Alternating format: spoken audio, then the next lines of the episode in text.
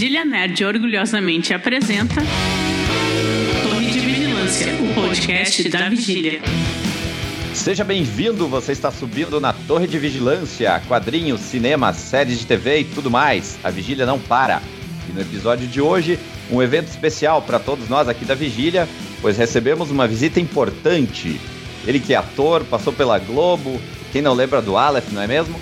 Passou pela SBT, pela Bandeirantes, TV Record e, é claro, para estar aqui também é um dos nossos, né? Afinal, somos todos nerds, porque o nosso convidado também é roteirista, quadrinista e produtor e atualmente está lançando sua segunda HQ intitulada Caos, que está em campanha no Catarse, que dá continuidade ao seu universo criado na graphic novel de 2015, Aurora.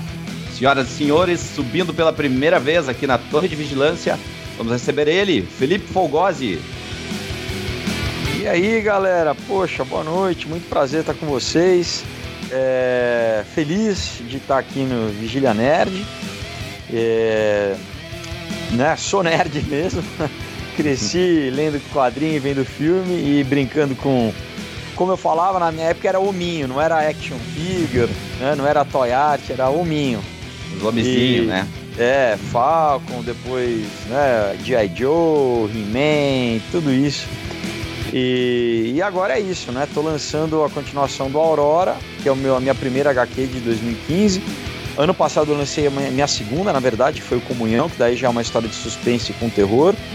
E, e o Comunhão, na verdade, o, o Caos, o Caos na verdade vai ser minha quarta, porque agora em, em outubro eu vou lançar a minha terceira, chamada Um Outro Dia, e, mas o que eu estou na campanha do Catarse, que inclusive, né, a gente vai falar bastante, eu vou convidar todo mundo para conhecer, inclusive, né, para colaborarem lá, é o Caos que sai ano que vem. Beleza. Vamos apresentar eles também que completam a Torre de Vigilância. Uh, completando o nosso time aqui, ela que faz a editoria de novelas da Vigília, Bruna Pacheco. Uma parte de mim é muito noveleira e eu estou muito feliz por encontrar uma pessoa de novelas nesse podcast. Aê! Oh, e também ele, também ele que sonhava com a vitória de Felipe Folgose contra Nico Puig, Ederson Nunes, o Dé. Eu, eu só, só lembrei que conheço várias pessoas que se chamam Aleph hoje por esse motivo no, quando for ler o roteiro aqui. É verdade, é, é verdade. É, não, isso é engraçado, sabe que eu vejo um, né, uma, uma garotada na média, tipo 20, 20 anos, assim, vários com o nome de Aleph, daí eu já sei, né? Falei, ó, acho que a mãe, a mãe assistiu olho no olho, né? É verdade, isso aí. E por último, eu, âncora desse podcast, Robson Nunes, e vos digo, estou muito honrado com o nosso convidado de hoje. Bruna, lembrando os nossos contatos. Twitter e Instagram, arroba Vigília Nerd, YouTube, Vigília Nerd e facebook.com barra Vigília Nerd. Fechou toda, sobe a vinheta e vamos pro que interessa.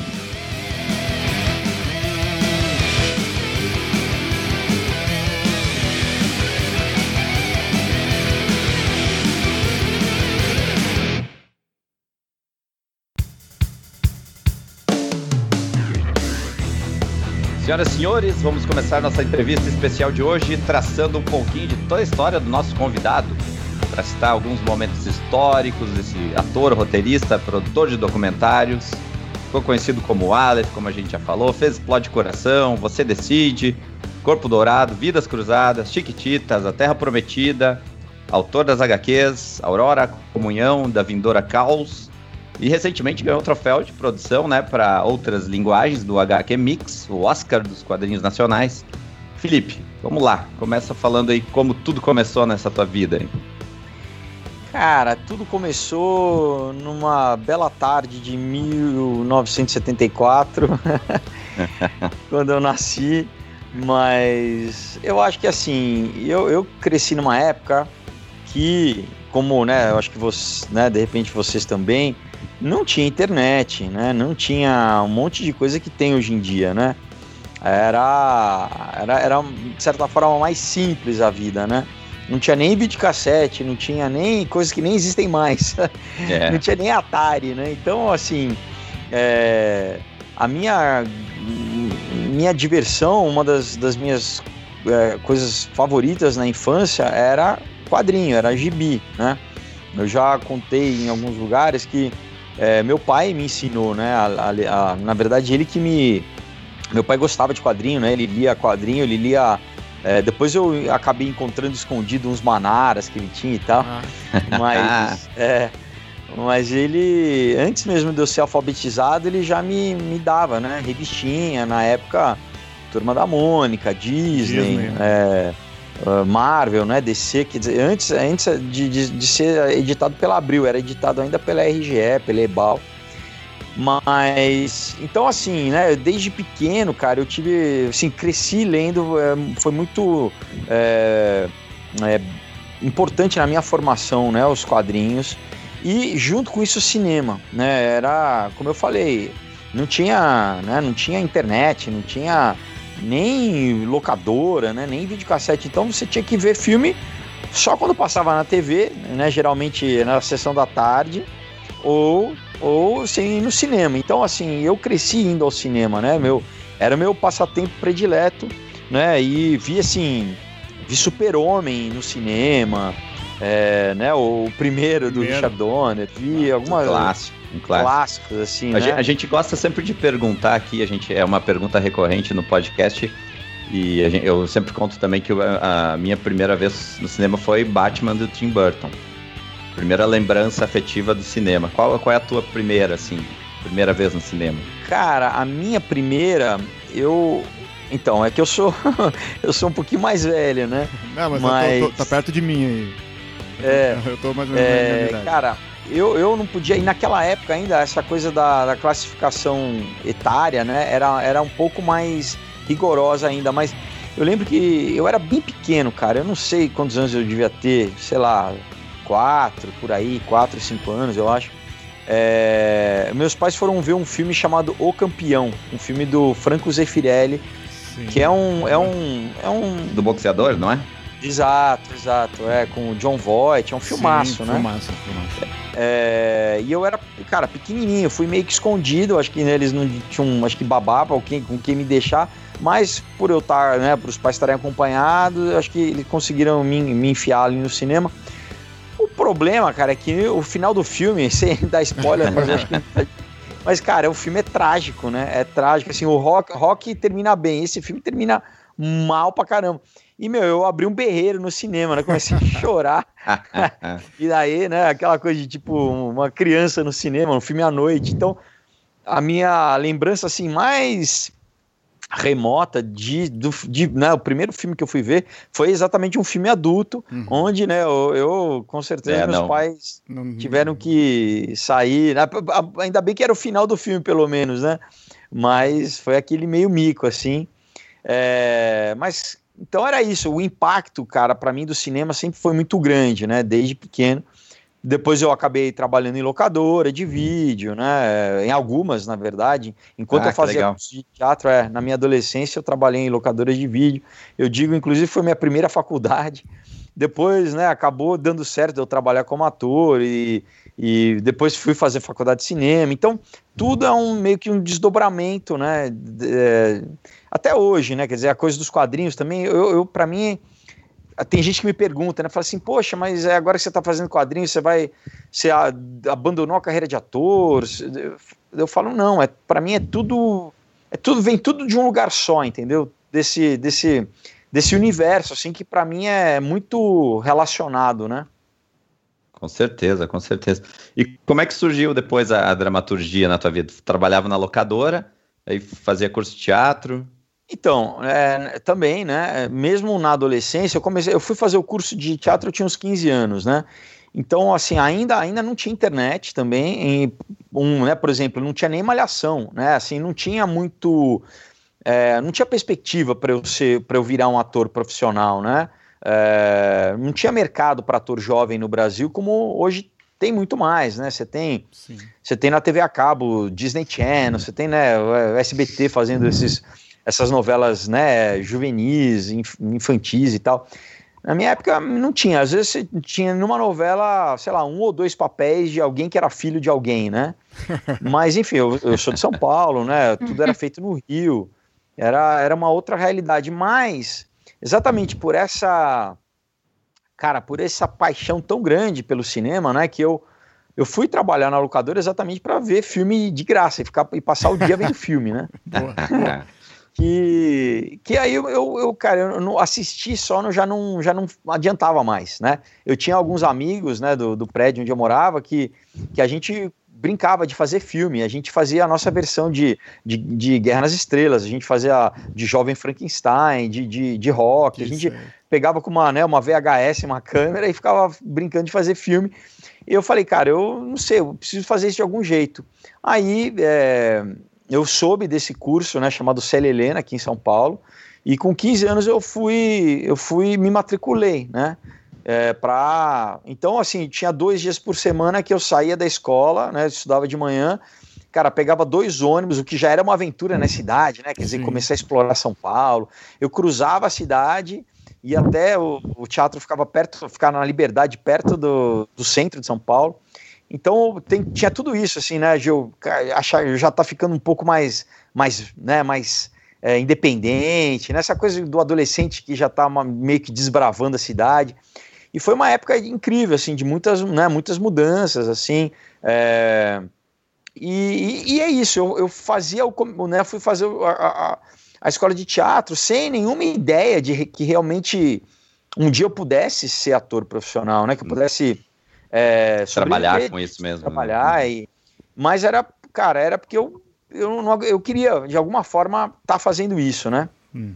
Que legal. Aí o que aconteceu? É, no teatro eu conhecia uma galerinha que já era mais safa do que eu, vamos dizer assim, que já faziam comerciais, entendeu? Eles já já estavam, já meio que sabiam meio que de um esquema de, né, de agências, de, de como como começar de repente a, a trabalhar, né, ganhar um dinheirinho leque, e tal. Leque foi, leque foi se abrindo. Exato. E daí é isso, eu entrei numa, né, numa agência e comecei a fazer muito comercial, né? Eu é, tinha um, né, uma facilidade com o texto e tal, com, né, com interpretação, e comecei Cara, eu acho que eu fiz uns, sei lá, uns 80 comerciais, assim, né? Eu fiz Banrisul, é, enfim, Coca-Cola, McDonald's, enfim, fiz uh, um que ficou muito tempo, inclusive que esse. Aí, né, como as coisas vão ligando, né? Eu, te, eu fiz um comercial, é, nem sei se ainda existe, de um iogurte da Danone chamava Danap. Ficou dois anos no ar esse comercial. Lembro, lembro. É. E, e aí meio que eu era né, o, protagonista e tal, tinha bastante texto do, no comercial, apesar de no comercial sempre aquela coisa bem sintética, né? Mas tinha um textinho e tal. E, e aí o que aconteceu? Com 17 anos, quando chegou na época de fazer vestibular, é, como eu disse, né? Não, não, para mim já é legal, né? Eu fiz a, faculdade de, de, o curso de teatro, né? Do, com profissionalizante, com DRT, mas, cara, não tinha muita perspectiva de, de, de, de, de fazer, enfim, alguma outra coisa com além do que daquilo. Então, eu achava que eu ia fazer publicidade, porque eu também gostava de desenhar, gostava de arte e tal. E falava, bom, acho que, né, eu, eu sempre gostei né, dessa coisa criativa, de processo criativo e tal. Já também brincava de escrever, escrevia meus textinhos ali, sem técnica nenhuma, mas escrevia.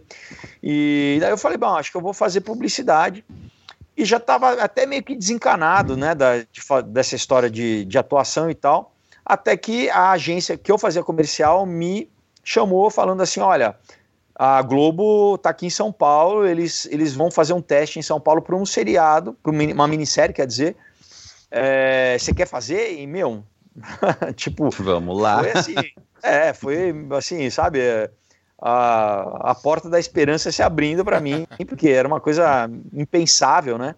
E falei, claro, quero, quero daí, poder correr o texto e fui lá fazer o teste. E era para a minissérie Sex Appeal, que foi meu primeiro trabalho na TV, que como a história se passava em São Paulo, né, uma, uma boa parte dela, eles queriam atores né, com sotaque de, de paulistano, né, e tal. E, cara, eu fiz e, e, passei. Então foi assim, foi tipo, né, realmente um sonho sendo realizado. E, foi uma minissérie muito legal, né? Lançou todo. E era inclusive uma adulta, né? Eu, por exemplo, meu personagem. É, ele né, tinha toda uma questão de com droga, ele era um viciado em heroína, era, era pesadinho e tal, mas passava às 11 da noite, né? Então, é, era, né? Não, não foi, eu não, não, tive um impacto tão grande com esse seriado. Assim, eu tive de, de, de repercussão uh, de crítica na imprensa. Eu lembro que pô, teve críticas da, do, do, da minissérie que pô, falaram bem de mim e tal. Então eu, moleque, né, na época, falei, pô, que legal. Mas aí o que? É, eles gostaram né, do meu trabalho lá e na Globo e logo em seguida me chamaram para fazer Olho no Olho, que aí sim foi um, uma loucura, né? Foi um negócio. É, o meu momento Beatles, assim, de. é, eu tinha 18 anos, né, cara? Eu era muito moleque, mas assim, foi uma essa coisa de febre, né? Que febre teen, que claro, né? Dura um, um, tempo, mas naquele, naquela época foi muito intenso, assim. Inclusive até é difícil de, né, de, de, lidar com toda essa loucura, né? De mídia e de exposição e de fã e de ter que sair correndo de shopping. É, uma... então eu tive esse, esse essa meu. foi, foi tua, tua época mais louca, assim, de, de, de, de não digo paparazzo, mas de assédio da, da... Foi. Tietagem tietagem isso? Foi, foi porque eu era jovem e meus fãs eram jovens, né? Então, uh, e as meninas adolescentes nessa época é muito intenso, né? Elas, é. cara, é, é, é, tipo te olhar e começar a chorar e gritar e, e essa coisa de, de, de filme mesmo, sabe? Então, eu falo, eu falo que eu saí correndo de shopping, e não foi uma vez, não. Eu saí, acho que eu saí correndo acho que umas quatro aqui no Brasil e uma vez nos Estados Unidos, na, na, na Disney, lá na, na, em Orlando, na Flórida. Na, em 94, uma, uma, uma empresa de turismo me convidou para acompanhar a excursão, né? Uma dessas tias, Sim. né? E, cara, assim, tinha umas, umas 400 meninas na minha excursão, só que nesse, nesse ano, por causa da Copa de 94, no, que foi nos Estados Unidos, tava lotado de brasileiro nos Estados Unidos, né? Em julho, na época. Isso. Então, meu, cara, assim, uh, talvez foi uma das vezes que sempre tem muito brasileiro, mas esse ano tava assim, coalhado de brasileiro. E tinha um shopping lá, um Florida Mall, que um dia a gente foi fazer um passeio, inclusive meio livre, né? Tardes livres. E, cara, que literalmente não foi da minha excursão, eu tive que sair correndo de uma de um grupo de meninas, acho que acho que de, de não lembro se era de, de Manaus Cara, que eu tive, eu me entrei numa loja de tênis, uma, aquela Foot Locker, e é, é engraçada essa história. Porque as minhas, as minhas estavam correndo atrás de mim e os caras me botaram dentro do, do, do estoque. E aquele, meu, elas meio que arrebentando a loja e eu só ouvindo o barulho. E o cara, né, me perguntou, falou assim, cara, você, ele, né, em inglês, ele falou, você, é, é da seleção? Ele, ele achou que eu fosse, eu fosse um jogador. Né? eu falei, não. Mas enfim, é só para ilustrar, né, que essa é muito louco, né? Você de repente você né, você está na tua vida pegando ônibus e estudante, né, mas de repente você, essa essa exposição é o, maluca é da, Globo, da Globo, né? É. Que na época era, era muito mais forte do que é hoje em dia, né? Porque hoje em dia é, a, né, muita molecada nem vê mais TV, né? Só, só vê YouTube, só vê Netflix, né? É. Então era naquela época era ainda mais concentrada a audiência, né?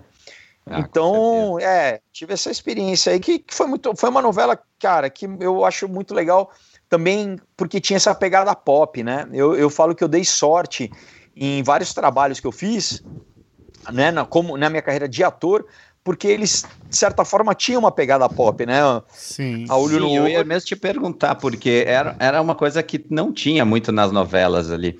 Uh, eram, eles colocaram poderes sobrenaturais nos personagens, né? Uh, paranormalidade, né? Se não me engano. Eu, eu, eu era moleque na época também, eu olhava que eu achava demais, pô, eles têm poderes, sabe? Aquilo era, então, pra mim, não, era muito marcante, legal, né? Tinha, é, efeito, né? Tinha, tinha raio que saía do olho, tele, né? teletransporte, tinham as coisas que né, geralmente na novela até hoje, né? Agora que ele, eles têm tentado fazer algumas novelas mais diferentes, né? Até por causa dessa concorrência, mas a novela era sempre aquela coisa do folhetim, né? Da mocinha com mocinha, mocinha pobre com mocinho rico. Ah. Então essa foi uma das, das poucas novelas que inovaram, né? E com um efeito especial. Então fazer era, era demais, apesar de ser de, é, difícil pra caramba, porque naquela época a tecnologia não era tão tão avançada como hoje em dia, né? Então eram horas para fazer um chroma key. é, mas Cara, é por isso que eu acho que também marcou, né? Marcou toda uma geração, sim, sim. marcou uma época, né? De muita gente que até hoje, né? Me, é, claro, né? Quem, quem tem idade, quem viu, né? Que hoje, sei lá. É, tá é porque seus... a Bruna, por exemplo, ela nasceu nesse ano. É. Então... Nasceu em 92. Ah, um ano antes, então. É. A Bruna é do mundo que não, é, que não existe, antes uh, sempre existiu Malhação. É, exatamente. Pra mim, a minha vida inteira eu vou assistir Malhação. não, não, sou da época nem que a Malhação não era na academia. A minha Malhação já era no colégio. É, já o 10 é. 70 também, né? 79 eu, eu sou de 83, então 93 era é. bem, bem a época de olhar novela mesmo. É, e depois, assim, aí já para uma outra geração, né? É, teve a, os Mutantes na Record, né? Que foi uma Exato, trilogia, acabou, né? acabou fazendo do, duas novelas que tinham poderes, né? sim, envolvidos sim. nos personagens. É. é. nos Mutantes acabou que eu não tinha poder, né? Eu era um uhum. policial, mas era muito legal porque tinha uma coisa de ação, né? Eu, enfim, podia dar tiro, cara. Eu cresci vendo, né? Essas coisas. Cresci nos anos 80 vendo todos os blockbusters dos anos 80, né? Então totalmente influenciado por Stallone, Schwarzenegger, Bruce Willis, né, Mel Gibson, Duro de Matar, Máquina Essas delícias, essas delícias. É, tudo isso, né? Então, é, como ator, assim, claro, né, eu já fiz Shakespeare no teatro, já fiz é, teatro alternativo, tudo isso, mas eu tenho que confessar que também fazer, cara, um, um bom uh, filme de ação, cara, é, é, é, muito divertido, assim, nessa novela eu, eu me divertia, né, exatamente por poder brincar dessas coisas, né? De dar tiro e, e, e lutar com o monstro. E, então era bem legal. Assim. Legal. Dessas novelas todas que tu, que tu fez, qual foi assim, que, que, a que tu mais gostou? Então, cara, isso é, é difícil, Tem fases, né? né? Tem fases, né? É, assim, assim, eu acho, assim, o Sex Appeal me marcou muito por ser meu primeiro trabalho e por ser tudo novo, né? Por estar, tá, pô, primeira vez estava trabalhando com gente que, sabe aquela coisa, as pessoas que eu via, cresci vendo na TV, de repente eu tô lá trabalhando com as pessoas, então marcou muito e o personagem era muito legal. E eu acho que até por eu também não ter nenhuma, é, eu não tinha nenhum pudor assim, porque eu não tinha nenhum, nenhum nenhuma preocupação com crítica, com nada, né? Sim. É, então, cara, foi um trabalho muito bacana. Eu gosto muito desse trabalho. É, e eu gosto, eu gosto bastante dos mutantes, né? Por, por essa coisa da brincadeira. Mas, assim, um trabalho, inclusive, que está no ar, né? Que a galera pode ver no, no Universal Channel, passa no Universal Channel e no Estúdio Universal. É um seriado que chama 171 Negócio de Família, que, enfim, não sei também por ter sido o último trabalho que eu fiz, né? É, eu gosto demais, assim, e é um papel que também por ser um seriado para TV a cabo, ele não, ele tem uma profundidade maior assim, né? Ele não é ele não é, às vezes a novela, ela tem uma certa superficialidade na, temática, né? Porque não mais dá fácil de gerir, né? Para é, mais geral. É, mesmo. Exato. Então esse esse seriado assim dá os personagens são mais profundos, as relações são mais profundas. Então é um trabalho que eu também me orgulho muito. Eu acho que eu também já sabe, tô mais maduro como ator. É, é um trabalho que eu, que eu, né, que eu também eu, eu ressalto assim é esse esse esse seriado. E ele está concluído o seriado? Vai ter mais temporadas? Como é que... Tá? Então, é, tá na primeira temporada, né? São 13 episódios. Eu não, eu sinceramente não sei se vai ter uma segunda. Eu gostaria muito, assim. As pessoas sempre me perguntam, né? Não é, não, não é tanta gente que vê, porque né, não é um canal tão, é, tão grande, né? Universal Channel, mas tem um público fiel. E quem assiste, cara, todo mundo gosta, assim, as pessoas, muita gente né, me pergunta, pô, quero. Mas é aquela coisa, tem uma questão também de politicagem, né? Da, da, da, da grade, da, do, do, porque o canal eles, eles, eles encomendam com antecedência uh, e muito por questão da cota, né? Não é nem por audiência, é por questão Isso. da cota que eles têm que produzir. E aí tem toda uma, uma politicagem entre, as, entre os can o canal, as produtoras e tal, né? É, enfim, eu gostaria, né? Eu espero que, que, que role né? uma, uma segunda temporada. Ah, legal, fica a dica aí. E hoje, hoje realmente a, a concorrência é pesada, né? E, e, basicamente quase todos os canais a cabo hoje estão com uma programação própria nacional, né? nacional né? É. É, você tem uma lei, né, que, que é muito boa, na verdade, que obriga a que os canais eles produzam 40% do horário deles, se eu não me engano, de conteúdo nacional, né? Por que isso? Porque antigamente tinha muito, muita major, né, muito canal ah, estrangeiro que vinha, lucrava aqui e mandava toda a grana para fora, né? E, então estava concorrendo no mercado nacional e né, só estava lucrando e não, né, não produzia nada aqui. Então é uma forma, foi uma forma de fazer com que eles investissem, né? Não só ganhassem, mas que investissem aqui também, né? Então isso fez com que muitos canais, claro, né? Nem tudo é seriado, porque na verdade dramaturgia na televisão é a coisa mais cara de se fazer, é mais caro do que programa de auditório, é mais caro do que programa de esporte. É mais, é mais caro do que tudo, é, né? Porque é muito, é muito, muito complexo, né? Muita... É, você precisa de uma equipe grande, né? De para fazer para fazer dramaturgia, você precisa de cenário, você precisa de muito figurino, Locação, né? Você precisa de né? roteiro, né? Um programa de, sei lá, de reportagem ou de auditório, você tem é ao vivo, né? Você tem um e uma pessoa geralmente ou duas, né? São os âncoras, né? E enfim, é, é muito mais muito mais barato, né? Então é, mas eu, eu, eu, não é que eu acho, né? Isso é uma, é uma verdade. O, a dramaturgia ela fideliza muito as pessoas porque trabalha com narrativa, trabalha com emoção, né? É, é igual é o, é o filão que o Netflix descobriu, né? Uhum. Basicamente é, são seriados, né? Que fazem com que as, a galera assine, né? E, e, é isso, né? Mas assim, eu, eu tenho procurado então, né, vamos pegar um pouco na linha do tempo. Aí eu fiz a faculdade de cinema, depois, quando eu já trabalhava como ator, eu fiz FAAP aqui em São Paulo, e morei dois anos nos Estados Unidos, em Los Angeles, eu estudei na UCLA, né? Ah, Aí me aprimorando bastante em roteiro. É, quando eu voltei para o Brasil em, em 2003, uh, ah, eu comecei a escrever né, é, roteiro pensando em vender para o mercado americano porque o cinema nacional ainda estava na retomada, né? Tava saindo Cidade de Deus, né? Não tinha nem saído ainda Tropa de Elite, estava uhum. na, naquele recomeço, né? Então eu também não vi, não tinha muita perspectiva de, de produzir nada aqui, né? É, então eu pensei, bom, eu vou, vou começar a escrever em inglês, tentar vender lá para fora, porque os estúdios americanos, né, têm essa prática de comprar roteiro. A faculdade, faculdade que você fez lá era de cinema mesmo, né? Sim, cinema. E, e aí foi assim que nasceu a ideia do Aurora, né? Em 2004, na verdade eu escrevi um roteiro antes, né? Chamado Knock Me Out, que um dia eu vou eu vou querer fazer alguma coisa com ele, ou de quadrinho, né? Agora quadrinho, os quadrinhos, né? Tá, eu tô conseguindo produzir, né? Com mais, mais é, frequência, né? E depois eu, eu comecei a trabalhar no Aurora, só que como é um roteiro, cara, é, lendo agora parece simples, né? mas no começo eu tive uma ideia inicial e eu passei alguns anos é, construindo a história em volta dessa ideia inicial. E Você falou ter... em outras entrevistas né, que foram nove anos de, de gestação?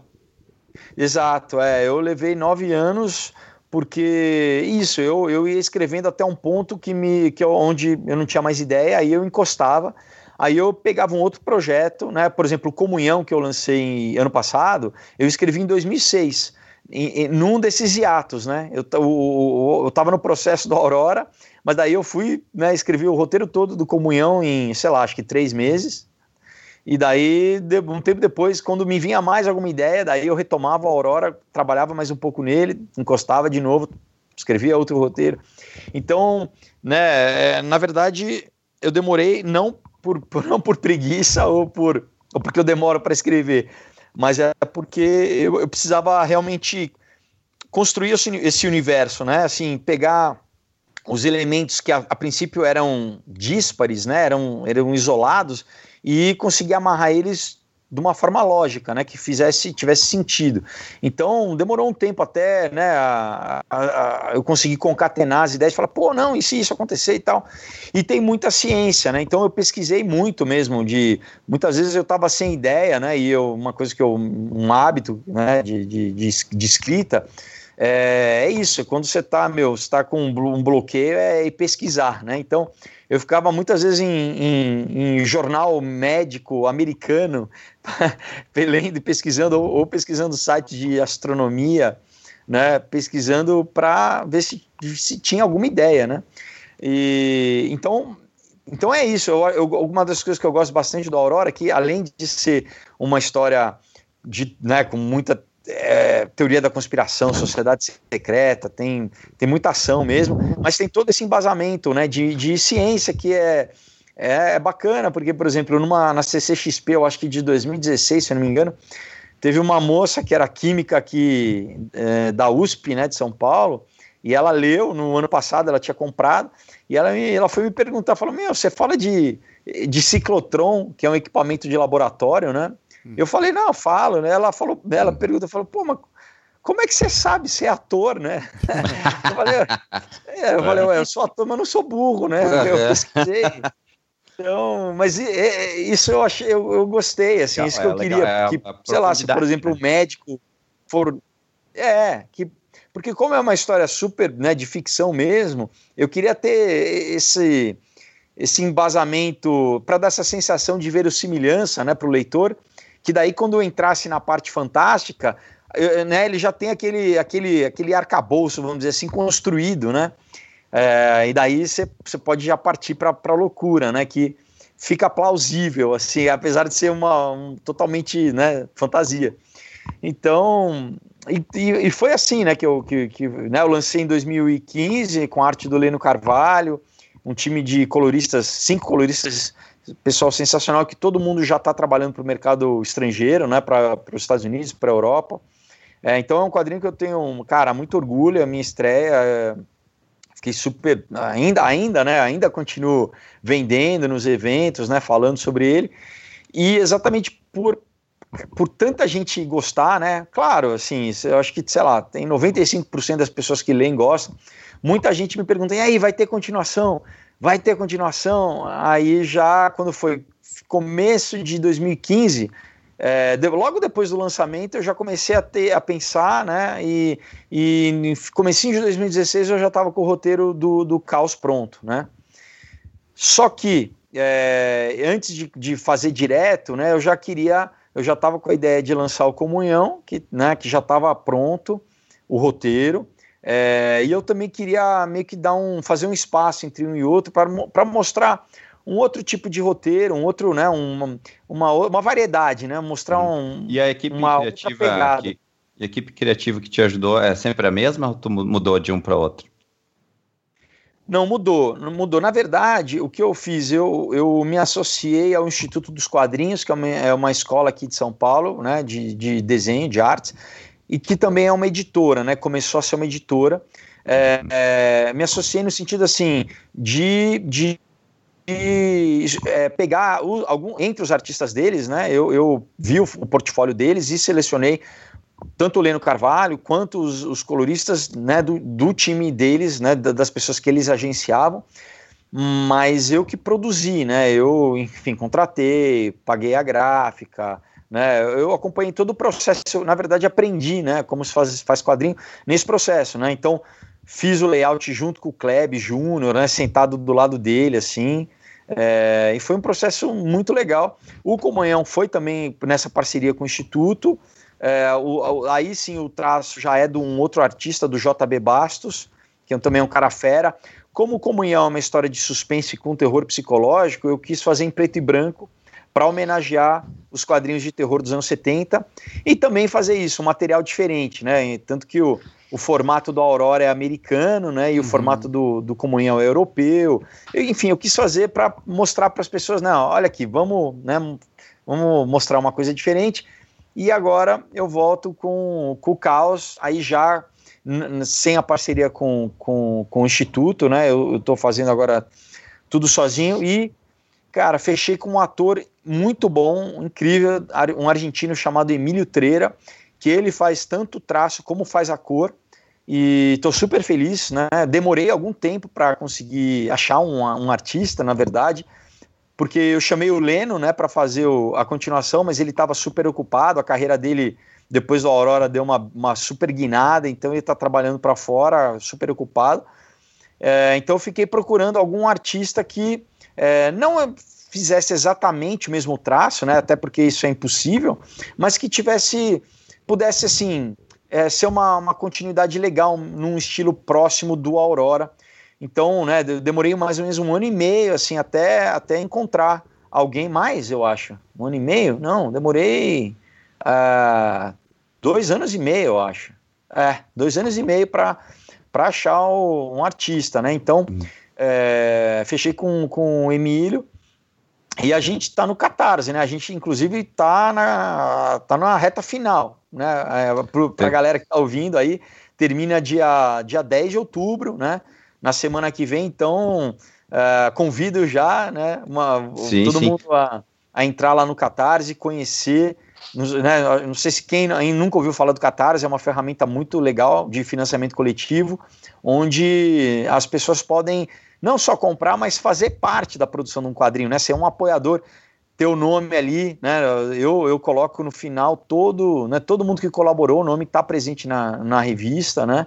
Tem uma série de. Tem camiseta, tem pôster, adesivo. Eu vi, eu vi que tem uma recompensa interessante também de a pessoa ser personagem do, do da HQ, né? Isso, não, essa, essa é demais. Eu fiz, no, eu fiz na, tanto no Aurora quanto no Comunhão, né? E, e fiz agora no, no, no Caos também, porque cara, muita gente dando de presente, sei lá, por exemplo, a mulher dá de presente para o marido, porque você, o, o desenhista desenha a pessoa na, na, na, na revista, né? Então você fica para sempre.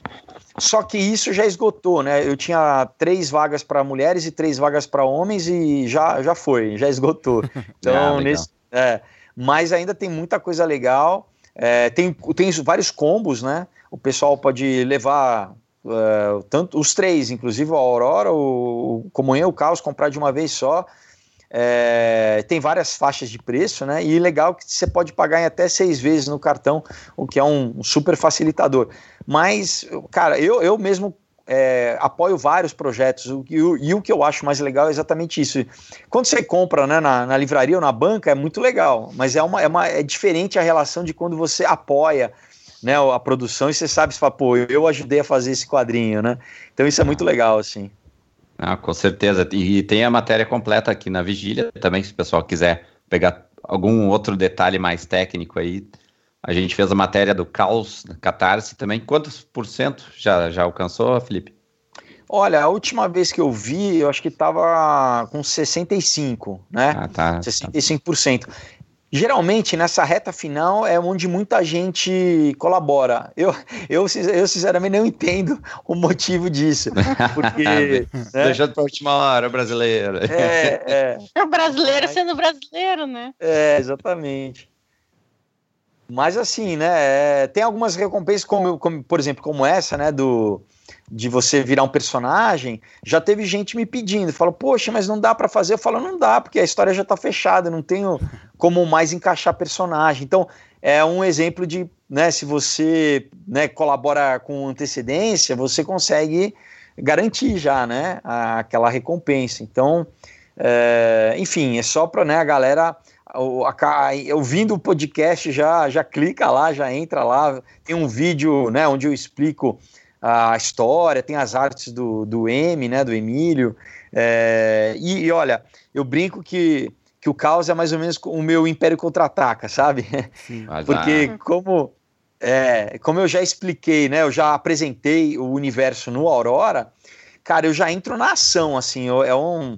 É aquela assim. É, é um, pé na porta já, não tem muito. Exato, exato. É, é exatamente isso aí. Pé na porta, tiroteio pânico, terror, alta tensão e, e, e, entro mais nessa questão de tem muita coisa realmente que eu, que eu pesquiso de, de, né, de teoria da conspiração, do complexo militar industrial, muita informação que eu, que eu sei que a, acho que alguma galera não conhece aqui e que eu gosto, eu, eu uso até o quadrinho uma forma de divulgar essa, essas, essas questões históricas que a, a mídia, a grande mídia não, não divulga, né?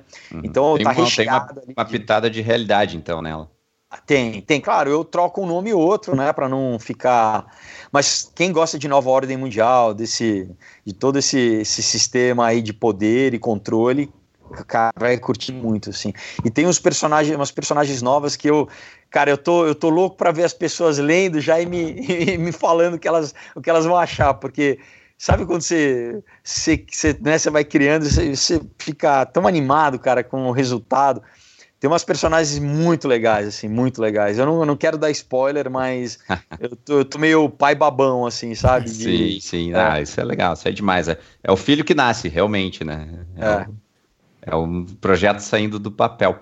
Como é que tá fazendo? Como é que tu, o rapaz que desenha pra gente comentou que é argentino, ele, ele, mora aqui em São Paulo, ele é da Argentina mesmo. Como é que tá, como é que foi esse processo criativo de de vai e vem de páginas? Como é que tu senta com, com o desenhista? Como é que é essa tua rotina, assim? Cara, isso é, é a maravilha da internet, né? Ah, justo. é, esse, esse, facilitador que a gente está usando agora. Então, foi isso, né? Eu, eu, cara, cheguei a fazer teste com, com vários artistas, né? E enfim, e nesse processo, né, enquanto eu estava meio que lançando, mesmo, mesmo quando eu estava no processo de produção ainda do Comunhão, eu estava fazendo testes né, com artistas e procurando artistas e tal, mas o, também o Comunhão demorou um pouquinho mais do que eu imaginava para ficar pronto, né? É, então me ocupou um tempo mais. É, o que foi providencial, porque eu acho que realmente tinha que ser o, o, o Emílio, né? Mas é, teve uma, é, uma hora que eu, eu postei em vários grupos no Facebook de, de artistas, né? Falando, né? Falando, olha, galera, eu, né, tô com um projeto novo, e, enfim, e é um projeto conhecido, né? Muita gente leu e tal, então é, acabou que o, o, o M entrou em contato comigo, né? E ele mora, ele mora na Argentina, né? Ele mora uhum. e fica lá. Só que daí a gente, a gente faz essa é essa coisa da internet mesmo, né? Ele, ele claro, eu mandei, né, todo o material para ele, é, o layout, né, a, o, te, o, roteiro, eu faço, eu faço layout, né, eu mesmo manualmente de todas, as, de todas as. Faz o esboço assim. É, uhum. é, e depois eu faço também uma pasta com, com, sei lá, deve ter dado quase 400 imagens de referência para ele, né, desde personagens até figurino, cenário, né. É, e daí a gente ainda, ele já, ele, ele tá me entregando, acho que a página 70 agora, né? São, vão ser 128 é, de arte, então a gente está passando da metade já, e, e eu estou super feliz porque ele é um cara ponta firme, né? É, muitas vezes, uma das coisas difíceis, assim, é o. Muitas vezes Os o artista prazos. acaba atrasando, né? Os prazos, é, né? Exato. E, mas a gente fica nesse. Ele, ele, sempre me manda né, uns esboços em cima do layout que eu fiz. Daí já tem uma primeira, né, uma, uma, um primeiro retoque, vamos dizer assim, alguma coisinha. Que mais, basicamente o que eu, que eu cuido é, é a narrativa, né? Para mim, é assim, é, eu sou um guardião da narrativa, porque eu tenho a história toda na cabeça e muitas vezes o desenhista está pensando naquela página, né? Ele está focado numa página e às vezes ele, sei lá, ele muda alguma coisinha que você vai perder um detalhe que é importante para daqui a cinco páginas, para fazer sentido, né? Daqui a, a dez páginas, entendeu? Então, eu sempre fico de olho nisso. Aí, aí aprovado, daí ele me manda, né, em, já no traço, arte finalizado, aí eu aprovo novamente. Às vezes tem mais alguma, né, uma alteraçãozinha, e daí aí ele me manda colorido, e às vezes também, mais uma vez, tem mais alguma, alguma alteraçãozinha. Mas é assim, eu, eu gosto, é um processo eu, eu gosto desse processo, né, criativo, assim. E, é muito legal você ver, cara, a, né, a, a coisa tomando forma e, e, às vezes ele me surpreende, né? Ele faz, ele, cara, ele tra traz assim umas artes assim, a, as cores dele eu gosto demais, assim, cara. Ele é, é, você vê, quando você quando você tá com um projeto já também, né? Eu já tô com ele na cabeça desde 2016, né? Até lançar, vão ter três anos. Eu tenho ele muito. E eu escrevo, né? Como a minha formação é de cinema, eu escrevo o que a gente chama imageticamente, né? Eu escrevo já vendo a cena, né?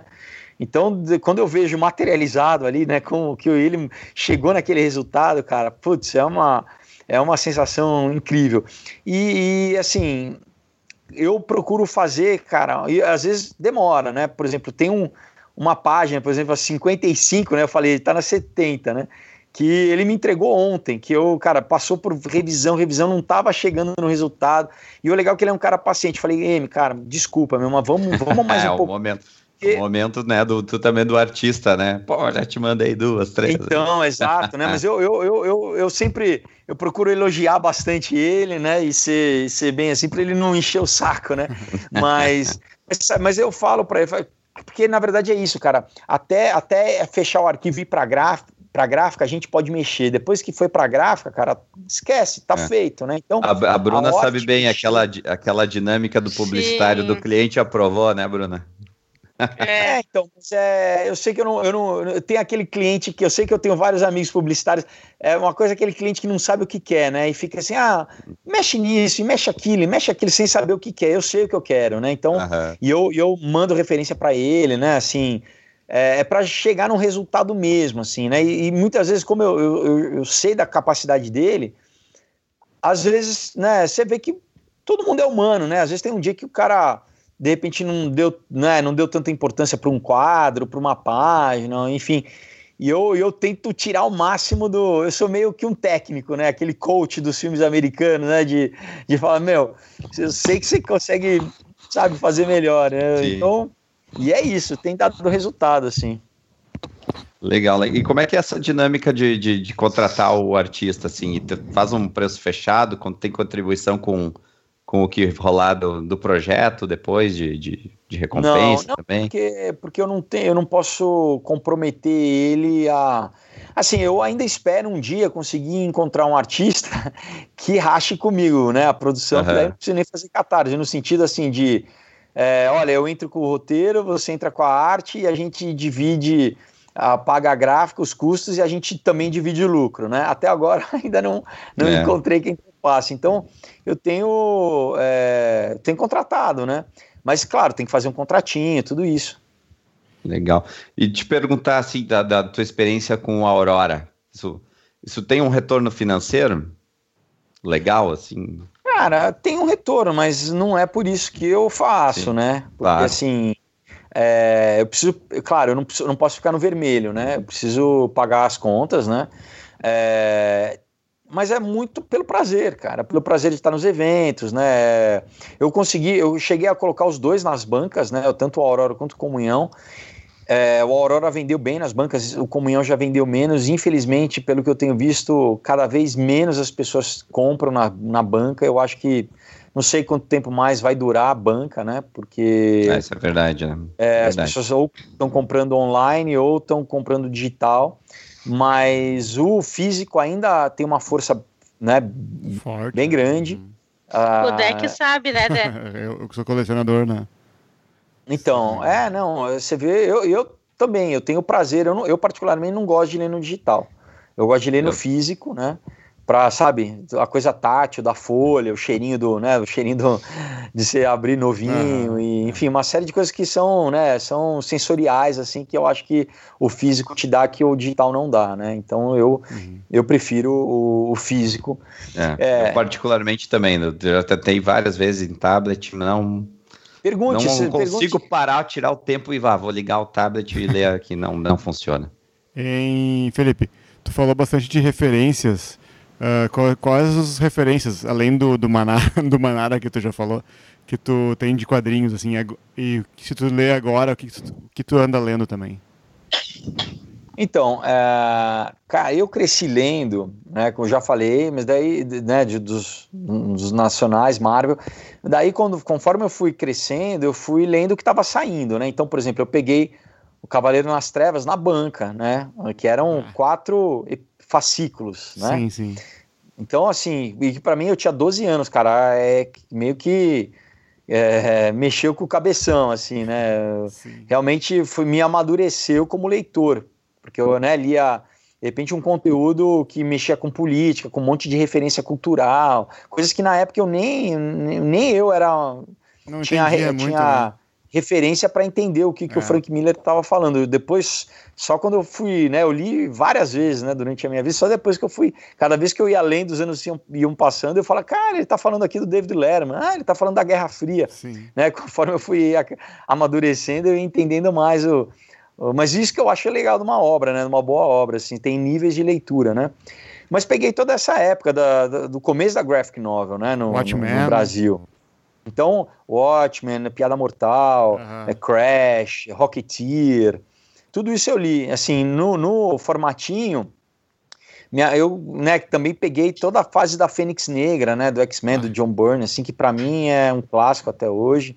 Mas li Camelot, Camelot 3000, Camelot 3000 é, Esquadrão Atari, é, muita coisa, cara. Mas eh, aí também comecei a ler quadrinho é, europeu, né? Assim, não sei se eu já falei do Asterix, né? Que sempre gostei. também é, lia também Garfield, Calvin, né? Lia também Medium, é, Chiclete com Banana, Revista Sim. Circo, Animal, toda essa coisa um pouco mais independente, assim, underground e tal. É, que mais? Ah, Moebius, é... Putz, tem muita coisa.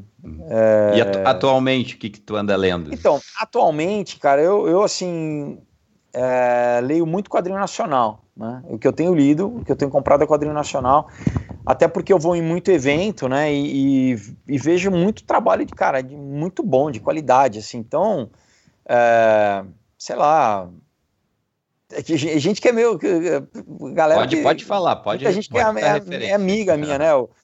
Tem um é, Flávio Luiz, eu gosto bastante. Eu gosto do Wagner William, é, do do Laudo, do Will, é, do Sam Hart, assim que tem, né? Ele é, ele é inglês, mas, mas né, mora aqui no Brasil há anos e tal. Ah, ah do Beirute uh, o Dalton Cara, enfim, muita gente boa, né? É verdade, aqui no, no, Brasil, inclusive participou na produção né, do documentário Traço Livre, né? Tá com, digamos assim, informações quentes ou, ou um panorama bem interessante do, do quadrinho nacional num todo, né? O que, que tu pode falar pra gente, assim, dessa, dessa verve atual, assim, do, do quadrinho nacional? Então, isso eu acho que também é um fenômeno muito é, claro que o talento, né? Tudo, tudo começa com o talento, né? Então, o Brasil sempre teve grandes desenhistas, né? Sempre. Mas muitas vezes a galera não conseguia produzir o seu quadrinho, né? Eles desenhavam para os estúdios, né? E, e, essas ferramentas como o Catarse, o Kikante, né, os financiamentos coletivos e, e a internet que permite você fazer a tua própria divulgação e muitas vezes até vender, né, vender no teu canal, né, no teu, é, enfim, fazer o teu, teu, no teu perfil no Insta ou né, onde, onde quer que seja, você tem esse acesso ao público. Isso fez com que muita gente produzisse quadrinho, né, é, de uns anos para cá, de muita qualidade, né? Então, assim, você tem gente ganhando Will Eisner, né? Direto, você tem gente ganhando prêmio Yanguleme, é, só para citar, né? Assim, prêmios lá fora. E, e, é isso, todo ano você tem uma leva de. Então, né, tem gente que está muito mais tempo do que eu no, no, mundo dos quadrinhos falando que exatamente a gente está vivendo meio que uma era de ouro, né? Apesar da crise econômica, apesar da inadimplência das, das, das livrarias, né? Claro que também não é só rosas, né? Você tem uma questão principal, mais difícil, principalmente, é a distribuição, de como que as pessoas têm acesso ao teu material, né? Isso que está mais difícil hoje em dia. Mas na questão de produção, as pessoas, né, o, muita gente jovem, boa, uma geração incrível, né, muito talentosa, é, aparecendo e, e, e, essas ferramentas que facilitam a produção, né? Então, esse foi um dos motivos né, da, da gente fazer o Traço Livre. Eu fiz, coproduzi com o Jun Sakuma, que é o diretor, né, ele é da Bravo Filmes. E, cara, a gente também está super feliz com o resultado, porque a gente falou, a gente precisa é, criar público, expandir porque, claro, né, quem gosta de quadrinhos já sabe, mas tem, meu, um universo de gente que não conhece, que não lê quadrinho, né, que ainda, ainda acha que quadrinho é só uma coisa para criança, né, só a turma da Mônica. A gente, por exemplo, no Japão, cara, é igual novela. Você tem quadrinho para dona de casa, você tem quadrinho para, sei lá, jogador de golfe, para o cara que gosta de pescar. Ele, né, tem vários nichos de quadrinho, não é só super-herói, né, não é só ou infantil. Então é isso que a gente queria apresentar isso para o grande público, né? Então, basicamente a ideia do documentário, é, vamos dizer assim, tem, a gente tem duas linhas. Uma que é mostrar como se faz um quadrinho, isso é muito legal, né? No filme, no documentário, você, você vê do começo ao fim a produção do quadrinho, desde a ideia inicial até escrever o roteiro, até fazer o desenho, a arte final, letreiramento, balonamento, é, mandar para gráfica, distribuição, quer dizer, a pessoa entende, porque aquilo, né? Muitas vezes você, você pega na mão e fala, ah, sei lá, quanto tempo levou? Será que é fácil, né? Então, hum, material vezes, rico gente... para quem está começando também, então, né? Exato, né? Exato. Você tem ali um, um beabá de como se produz um quadrinho e e mostrar grandes artistas, mostrar essa galera que está fazendo, mostrar essa, essa cena, né, do, E é claro que né, a gente tinha uma questão é, de recurso, né? Tem gente talentosa, tem o Daniel HDR né, em Porto Alegre, tem gente no Brasil inteiro talentosa, a galera toda no Nordeste, né, em outros estados. Então a gente acabou fazendo só quem está em São Paulo, né? Que a gente conseguia, né? A gente não tinha, não tinha verba para pagar avião, para viajar. Acesso fácil, né? Né? É, para é. filmar e tal, mas, mas assim a gente conseguiu dar, fazer assim bem representativo é, do, do quadrinho nacional hoje, né? Nesse, nesse momento que a gente está vivendo. Enfim, tanto que né, a gente ficou super feliz com o prêmio do HQ Mix, né, que é um prêmio da classe, né, são os próprios, é, é, né, quem faz quadrinho que vota, né, e a gente está tendo um retorno super, super bacana, assim, né, tá no, o pessoal pode assistir no YouTube, no, no iTunes, no Now, né, da NET e no Google Play, assim, né, é um, um valor bem, bem, né, baratinho, né, é, e e assim, a resposta que a gente tem tido é, é, excelente, né? As pessoas têm gostado bastante. Legal. Foram quantas entrevistas para o Traço Livre? Cara, eu acho que. Acho que foram mais de 20, se eu não me engano. Acho que uhum. não sei se foram 23 ou 25. Tô, é. tô falando assim de. Sim. O Jun que, que fala, saberia exatamente, mas eu acho que por aí. Mas acho que umas, umas 20, entre uhum. 23 e 25, se eu não me engano. 20, 20 e 25, é. E o trabalho final ficou com quanto tempo? Ele tá com uma hora e 26, se eu não me engano. Peraí, eu não, eu não tô com essa informação aqui. o cara faz, mas não. É porque a gente teve uma edição final aí que, que mudou um pouquinho para. Quer ver? Peraí que eu já te falo. Uh... Tô, tô colando aqui da internet, tá? ah, tranquilo. É... Ah, é, então, ele tem uma hora, e, uma hora e quinze. Perfeito, perfeito. Não, e legal que tu já deu toda, toda essa função aí de, de como acessar, pessoal que tiver interessado aí, vale, vale a pena conferir esse, porque eu não lembro, assim, de outro material nacional em audiovisual, assim. Tem, acho que uma série na Netflix ali, mas é uma, ela não é tão hard no quadrinhos, né? Sei.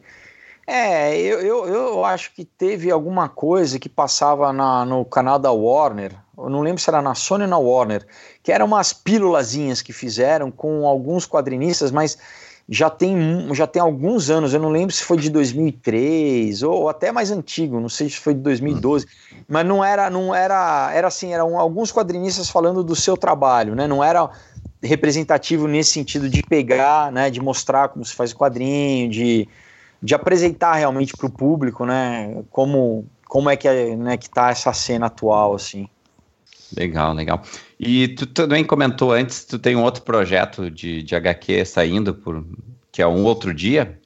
Exato, então. É... E como é que tá esse projeto? E pelo que eu andei pesquisando aí, tem, tem uma, uma ideia talvez de que vire série? Como é que tá essa ideia? Exato, é. Tá na. Cara, tá no. tá para sair, assim. É, por isso que a galera que, que de repente que escreve ou que, ou que tem os seus projetos aí, a minha dica é a seguinte: nunca jogue fora a tua ideia, nunca desanime, porque esse outro dia eu vou contar para vocês, né? Eu escrevi em 1999. Era um concurso do Ministério da Cultura de teatro, né? Eu escrevi então como teatro, como peça de teatro. Eu ganhei o concurso, né? Foi também uma das coisas que me incentivou a começar a escrever mais profissionalmente, né? É... Inclusive porque quando você é, inscrevia o texto, você não, não ia para os jurados com o teu nome, né? E você tinha que mandar o texto sem o nome, só na tua ficha de inscrição. Então as pessoas não sabiam o que é para mim era bom nos dois sentidos, porque é, Já não ser... vem com aquele nome, nome conhecido, digamos exato, assim, né? Exato. Veio, veio uma pessoal... avaliação mais pura, né? Exato, exato. Então, então foi para mim foi uma, uma validação, assim, né? De que, pô, legal, né? Que as pessoas... E também foram, acho que tinham uns 5 mil textos, assim, que concorreram. É, foi muito bacana ter, ter, ter ganho. Mas aí que aconteceu? Isso, daí o concurso foi em 2000, né? escrevi em 99, eu ganhei o concurso em 2000 logo em seguida eu viajei. Então eu, eu, né, eu fiquei morando esses dois anos nos Estados Unidos. Eu acabei que eu não, eu não produzi, né? Eu não, acabei que não, não fiz nada, mas é um texto que eu gosto muito, né? É, e aí eu né, nessas brincadeiras, eu adaptei ele de, de teatro para cinema. E falei, bom, tá adaptado aqui, tá pronto. Um dia que, né, que tiver uma oportunidade, eu, alguma coisa eu faço com ele. E passou mais, ah, mais alguns anos. Depois que eu tinha lançado o Aurora Comunhão, é, entraram em contato comigo, né? Falaram assim, poxa, você não quer lançar um material? Você tem alguma coisa aí para lançar? Aí eu lembrei, falei, poxa, tem um outro dia, né? É, e, e tá muito bacana, tá com a arte do Leandro Casco, a cor do Vitor Uchoa, e eu, eu acho que eu devo lançar dia 27 de outubro, né? Tá, tá terminando o letreiramento, o balonamento. Ah, tá bem, pra, bem, bem pertinho, é, então. Para ir para a gráfica, para já, né? Eu quero, a minha ideia é lançar esse mês e já tá na, na CCXP com ele, né? Inclusive, assim, né, da, ele, de, a, depois de ter lançado né, os, os eventos que eu tiver já até, até o final do ano, eu né, já quero levar ele. Então é, é, o meu lançamento esse ano, vamos dizer assim, né? Eu, é, não sei se eu vou conseguir manter esse ritmo de lançar um por ano, né? Mas então vai ser o meu terceiro quadrinho e é uma história, cara, que realmente é muito legal, assim, ele é um coming of age, né, como eles falam nos Estados Unidos, aquela coisa de uhum. do adolescente que está entrando na vida adulta, né, e, e, eu abordo também uma questão de drogas, né, é um, na, nesse ano do concurso eles tinham feito uma associação com o Ministério da Saúde, que estava com uma campanha chamada Campanha Nacional Antidrogas, então é, era uma das regras do concurso era, era que você tinha que abordar esse tema de alguma forma, né, obviamente não fazendo apologia, né? E, né? e é uma, cara, eu, eu é, assim, ficou de uma coisa bem legal, assim, não quero dar spoiler também, mas é, eu tenho umas, uma, umas tiradas, assim, tem uma, é uma mistura de humor com, com sobrenatural, com, com até com assuntos que a gente está lidando bastante hoje em dia, assim, sabe, de realidade é, nu e cru, assim, então é um resultado muito legal, eu tenho bastante orgulho, assim, dele, e, e é isso, né? Pô, legal, bacana mesmo. Então, vários, vários projetos já engatilhados aí do Felipe Fogosi para os próximos meses.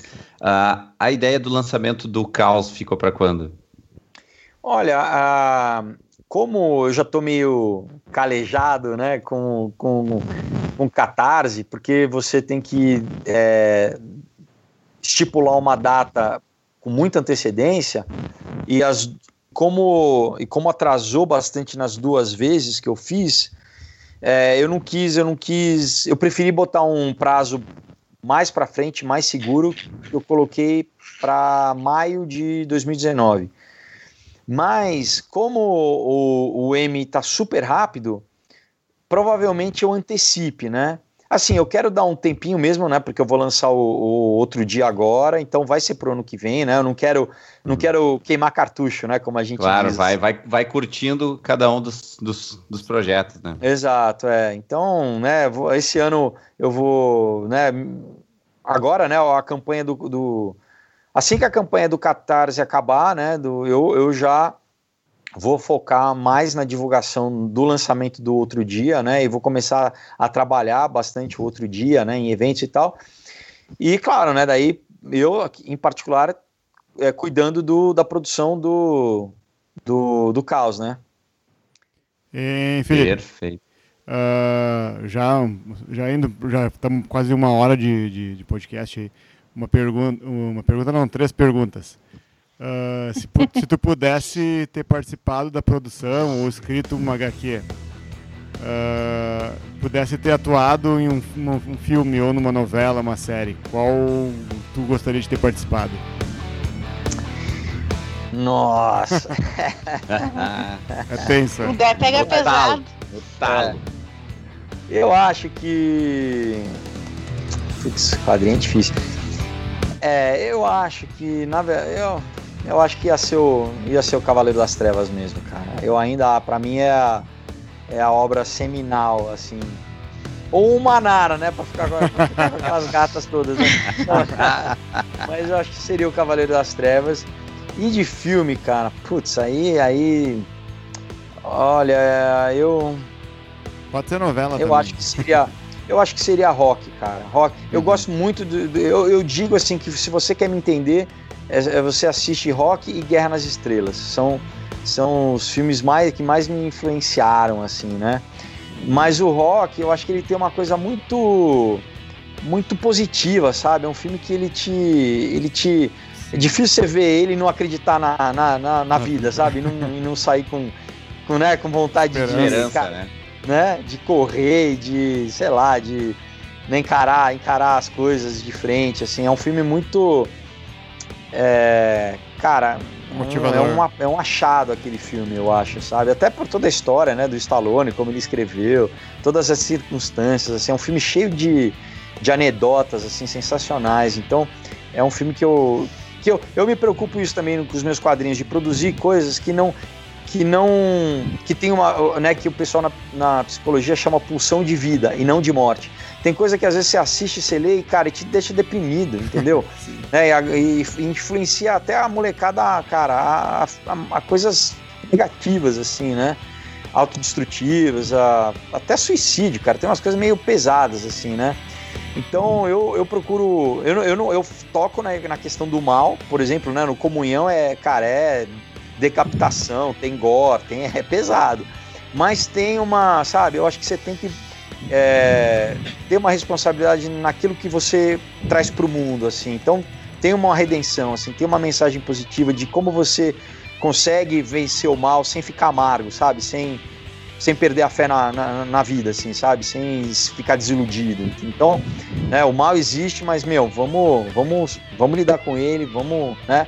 Vamos enfrentar de cara e vamos superar. Então, né, eu, eu acho que isso é importante, assim. Bacana, bacana. Então vamos encerrando o nosso primeiro bloco aí, galera. Querem abordar mais algum tema? Não, da minha parte é isso. Porque, porque aí então, a gente, Felipe, a gente vai pro segundo bloco, que é o bloco da Bruna. E ela vai trazer algumas surpresas pra gente aí que nem eu sei. Ela não, não É. comentou nada. Ah, beleza. Eu não, Deixa- eu não coloco no roteiro pra eles ficarem de é, boca não, aberta. surpresa. Tem que ser surpresa mesmo. Vamos É, só, não, só não faz eu chorar, tá? Por favor. É, não, Aqui então, não, então não, não é arquivo confidencial, não te preocupe. Tá. Bom, só, então só para encerrar esse, esse primeiro bloco, aí lembrando, mais uma vez, quero convidar a galera a conhecer né, o Caos, a campanha lá no, no Catarse, é www.catarse.me barra Aurora 2 Caos. Entram lá, escolha sua recompensa e colabora comigo. É isso aí. Encerramos o nosso primeiro bloco. Uma pausa para uma aguinha aqui. Depois Bruna Pacheco chega com suas novidades.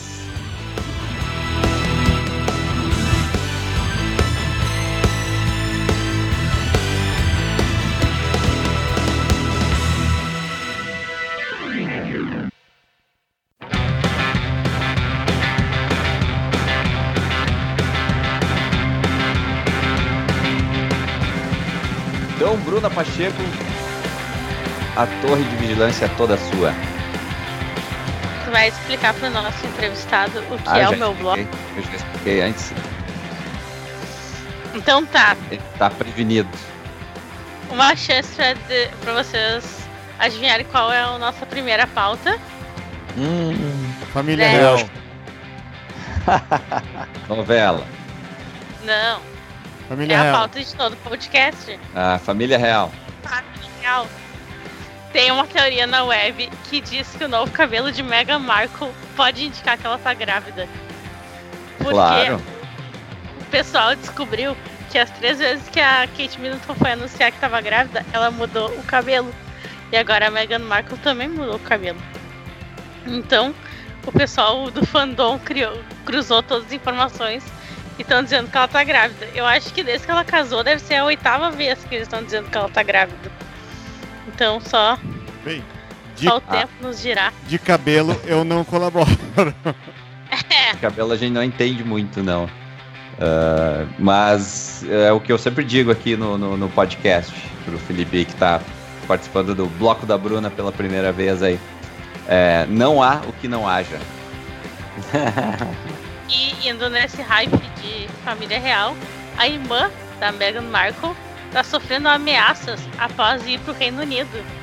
Porque, recapitulando, a família da Meghan Markle não participou do casamento, a família paterna dela, e tretou com todo mundo.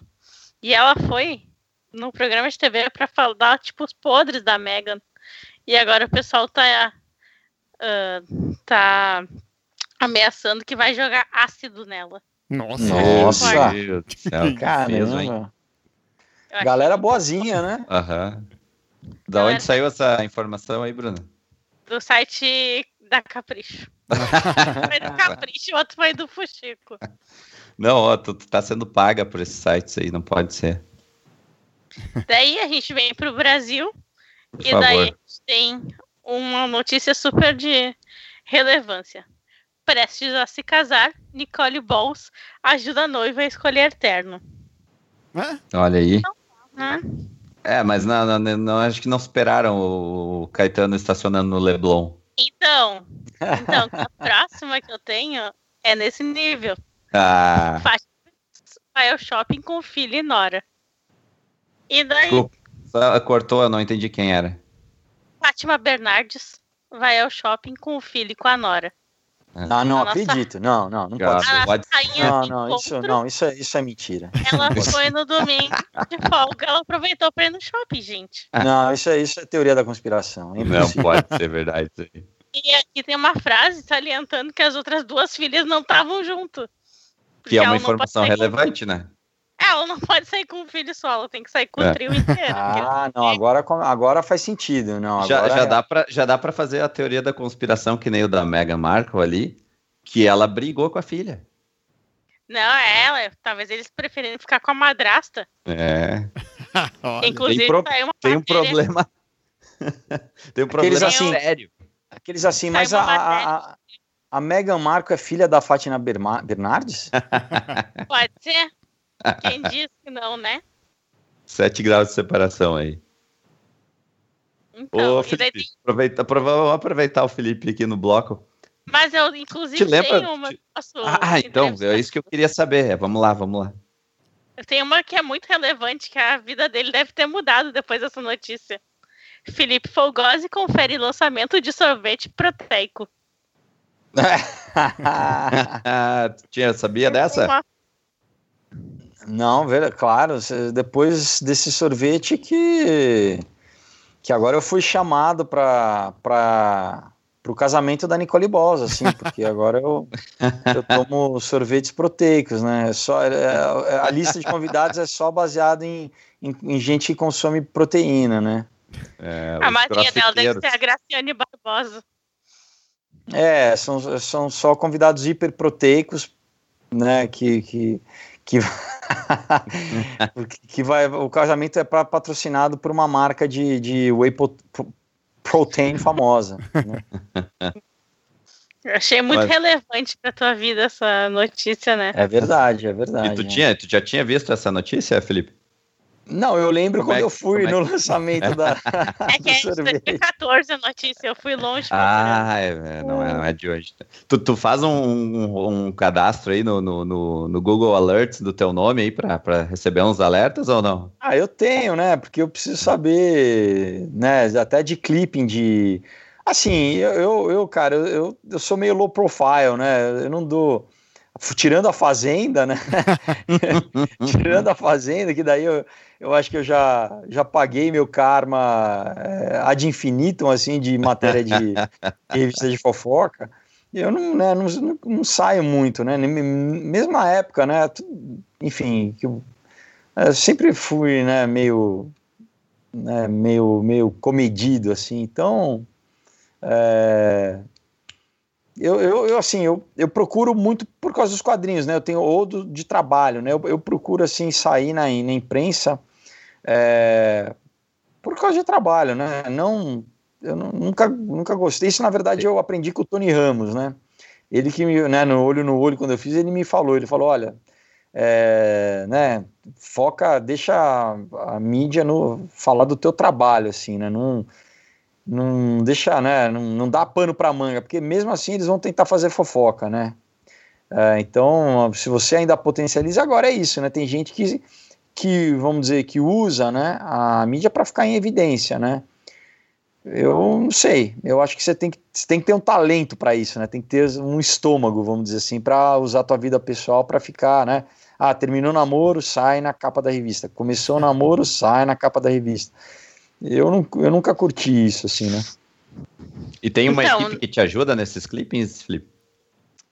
Ah, não. Quando eu faço o lançamento do, do, do, dos quadrinhos, naquele mês eu contrato uma assessoria né, para tipo me ajudar, realmente dar uma massificada, né? Mas depois não, depois sou eu mesmo que, que cuido, assim, né? Não, eu não tenho ainda necessidade. Assim, já tive assessor, né, em momentos de novela, mas, cara, posso falar, quanto mais o tempo passa, é, mais eu acho, assim, desnecessário se né?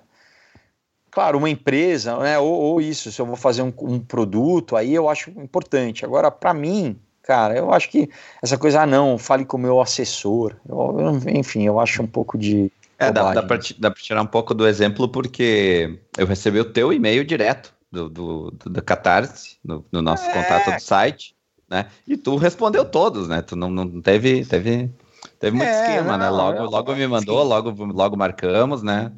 É, não sei, eu acho que eu respeito quem de repente. Mas eu acho que tem gente que ou acha que é status, né? tem por causa de, por ter status, ah, não, que é bacana ter, ai, fala com o meu assessor, ou, ou que eu, tem gente que é preguiçosa. como, como, eu não sou preguiçoso, eu, eu, não encaro isso como status, cara, eu acho que não, né, não tem, é, é, dá para fazer de uma forma mais simples, né? Beleza, beleza. Toca aí, Bruna. É, então, eu queria. Eu não separei muitas notícias, porque eu queria. Eu acho que o meu bloco é o lugar certo para a gente falar de A Fazenda, Felipe. Como é, que, como é que foi essa experiência? Conta pra gente. Olha, é, é muito louco, né? É uma experiência. É, é diferente de qualquer coisa que você vai experimentar na vida real, porque é, um, é uma mistura de, pres, de presídio, né? De você estar tá preso com com, com você estar tá num, numa fazenda mesmo, né, trabalhando como peão, literalmente, né? Eu acho que as pessoas que assistem, pelo menos na que eu participei, a gente trabalhava muito, assim, das, tipo do sol nascer até o meio-dia. A gente tava o que, o que eu acho que é bom, de certa forma, porque você não fica no ócio, né? Mas era muito cansativo fisicamente. E um misto, uma mistura de manicômio também, porque você tem né, um, um bando de gente maluca que, né, que você enfim, então é, é muito louco, é único, né? Você está dentro de um estúdio por três meses, né? Eu fui até o final, sendo gravado 24 horas, microfonado, né? Você só, você só desliga o microfone para nem para tomar banho, né? É para ir no banheiro mesmo, fazer necessidade e dormir. Apesar que mesmo na cama os, os micro, o microfone ambiente está captando tudo. Então é muito louco, assim, é uma coisa pavloviana, assim, que te... É, eu lembro que quando eu saí, né, e o primeiro dia que eu fui tomar banho no meu banheiro pelado, eu falei, nossa, como que é tomar banho pelado? não, não lembrava mais. Sabe, como é, como é acender e apagar a luz quando eu quiser, no, é tipo um náufrago, sabe? Você lembra do filme Náufrago? Por exemplo, controlar quando eu apagava e, e acendia a luz, não, porque lá, cara, você não, você não acende e não apaga a luz, por exemplo, né? É tudo é, é, automático. Então, é, não, é eles que decidem lá, né, na, na, na, no switcher, né, onde fica o diretor.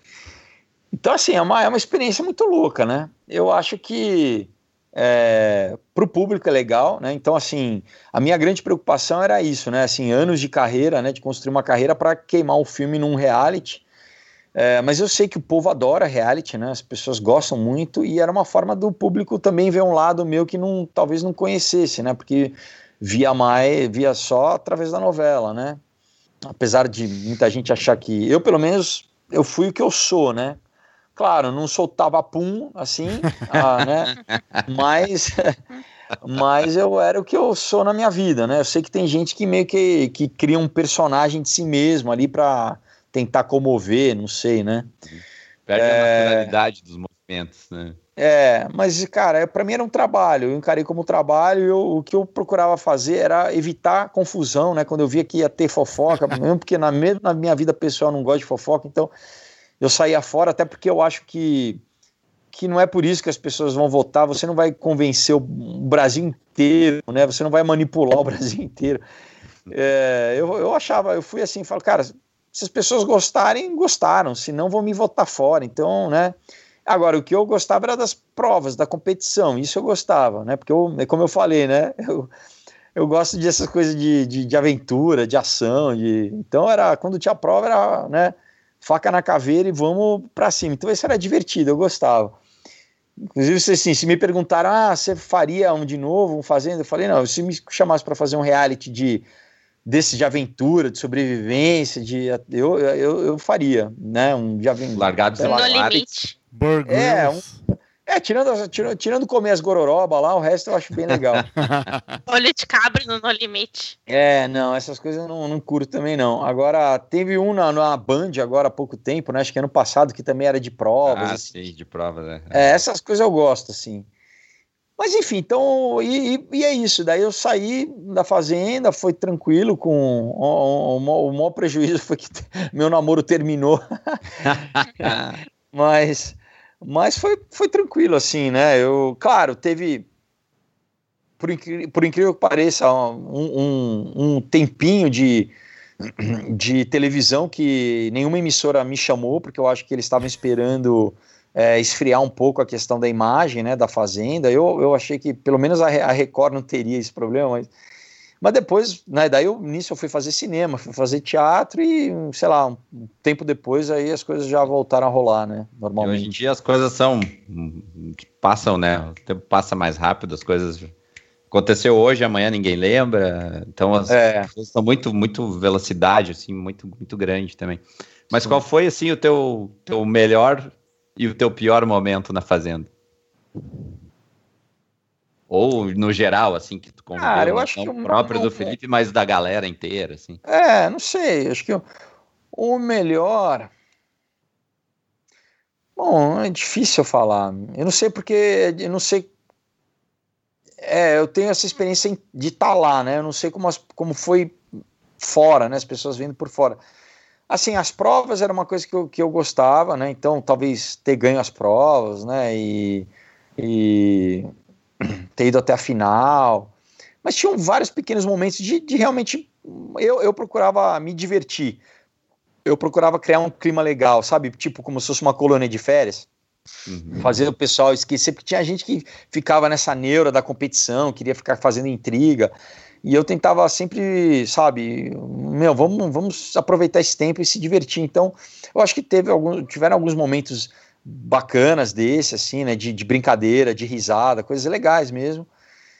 E talvez o meu, meu pior momento, eu acho que foram as vezes que conseguiram me envenenar, que eu acho que foram poucas, porque meio que eu, né, mas claro, a gente é humano também, muitas vezes você tá num dia que você, sei lá, você te pega um desprevenido e você acaba é, indo discutir. Então, acho que o pior momento foi as discussões que eu tive, assim, que foram poucas, né, comparado com a cara, né, eu não xinguei ninguém, não, né, não, eu, eu, tive, eu acho que duas discussões, eu acho, né, mas, mas é isso, acho que esse é o pior momento, quando você, na verdade, alguém vai te envenenar para, né, ah, não, olha, estão falando de você e você esquece, né, porque eu sempre falava, ah, beleza, deixa falar. Eu sabia que, meu, não, não vou me importar.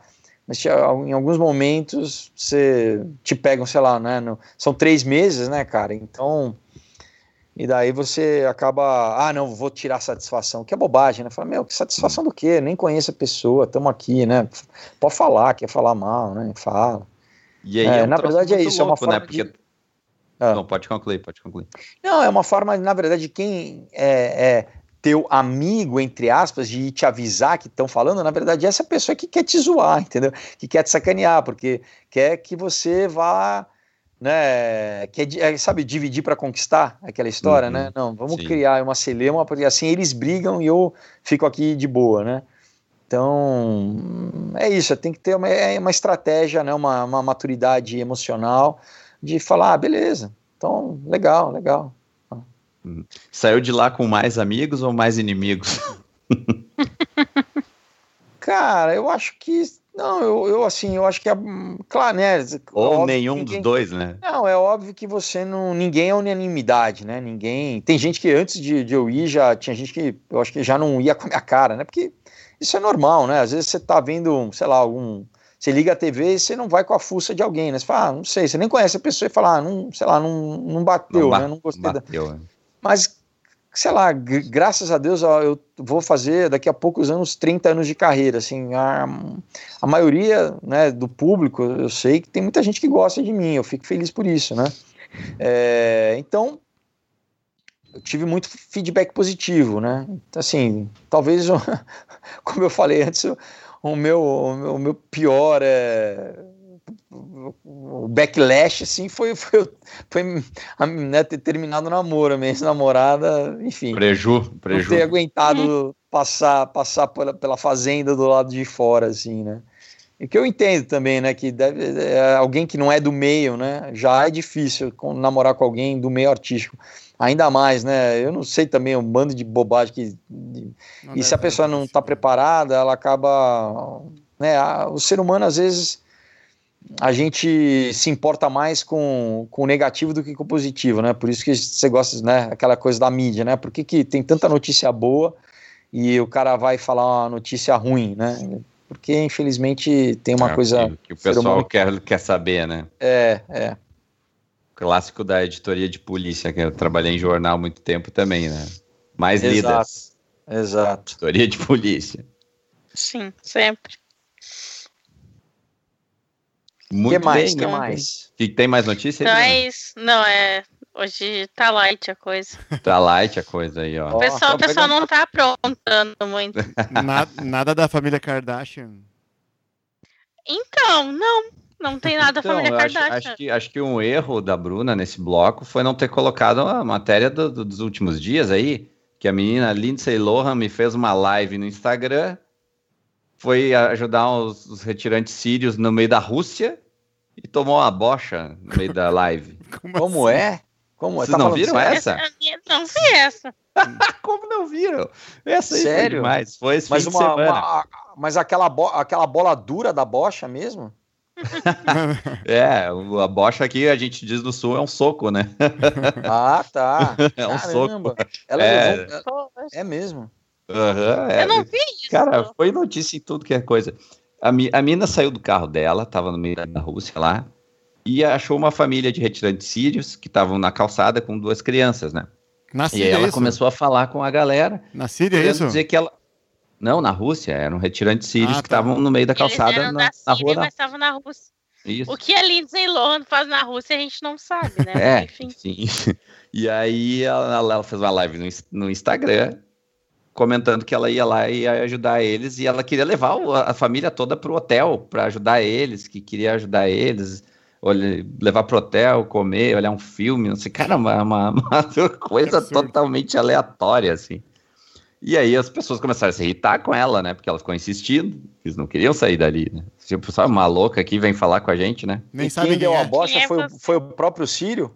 Foi uma, a mãe dela, a mãe da, da, dos guri, porque daí, no, por determinado momento, ela virou tanto o fio que ela estava acusando as, as pessoas de que estar tá fazendo tráfico de crianças. Nossa. A Lindsay Lohan. Sim, As ela falando devem... que os, os, pais das crianças estavam ali para vender as crianças. Eu, sim, eles estão ali para vender as crianças, estão no meio da calçada porque eles querem, né? E aí, imagina, retirante sírio ainda, tá louco. E aí, aí os caras começaram a se irritar com ela, ela foi seguindo. Eles saíram da calçada onde estavam deitados, com cobertor, colchonete, pegaram as coisas, saíram e ela foi atrás deles. Nossa. Isso é um absurdo, cara. Bom, é Lindsay, aí até que ela se irritou louca, e né? empurrou, empurrou ela e deu um soco. Cara. É, é então ela ainda não chegou. Ela não chegou no nível da Britney Spears, que eu acho que é o foco dela. Ah, Enquanto ela não enlouquecer, que nem a Britney, ela não vai parar. É.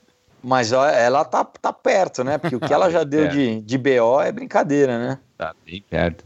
Nossa senhora. Será que ela pensou? Mas, inclusive, inclusive, Bruna, sugestão pro teu bloco. Começa a olhar a Lindsay mais de perto aí. para trazer Não, é. essas notícias. E Esquece um pouco a família real, que é, que é a tua, a tua vibe. É, que eu gosto dessa coisa mais certinha, né? Não... Será que ela pensou que a família, essa família síria conhecia ela? Cara, talvez, talvez ela achou que ela acho... era muito famosa nas noites de Paris. Ela é tão, ela, ela tá tão diferente do que o cara conhece de filme, show, sei o que lá, que se eu ver na rua, talvez eu nem conheça ela. né? Ah, mas é muita plástica, né, Ah, cara? É, tu muita transformação, foi, né? Não foi adolescente na minha época, Robson. Se tivesse sido, tu ia reconhecer ela. Pois eu é, pode cresci ser. assistindo. Sexta-feira Muito Louca. É, e ela Não, mas tinha eu lembro dela novinha, né, bonitinha, fazendo os Não. filmes da Disney lá, É, né? o- Hair do Fusca, né? Então, mas de repente ela, ela pirou, né? Operação Ela, Cupido. é, Operação Cupido, é, fazia Mas gêmeas, olha- né? As gêmeas Olsen. Elas piraram também. É. É, então. Não, é difícil, cara, essa coisa de A ser Miley. Cyrus. né? Miley É, o, A Miley Maca... é, o Macaulay Culkin também, né? Ah, o negócio é não, se tu for muito jovem, não faça filme da Disney. É, eu acho que a Selena Gomes agora, coitada, tá melhor, mas também tava ruim a coisa. Ah, é? Ela também tava pirando? Ela tava depress- em depressão. E não tinha outra- a outra Demi também. Lovato também, Demi né? Não é a Lovato, Demi isso. Lovato? E a Demi Lovato também tá internada por droga, né? Então, é. É, como diz o choque de cultura, é o abismo da droga. O abismo da droga. Maldita droga. Muito bem, para encerrar o Torre de Vigilância Especial com o Felipe Folgose, vamos às nossas dicas do programa, onde cada um dá a sua dica de filme, série, TV ou quadrinhos. Começamos, Bruna Pacheco.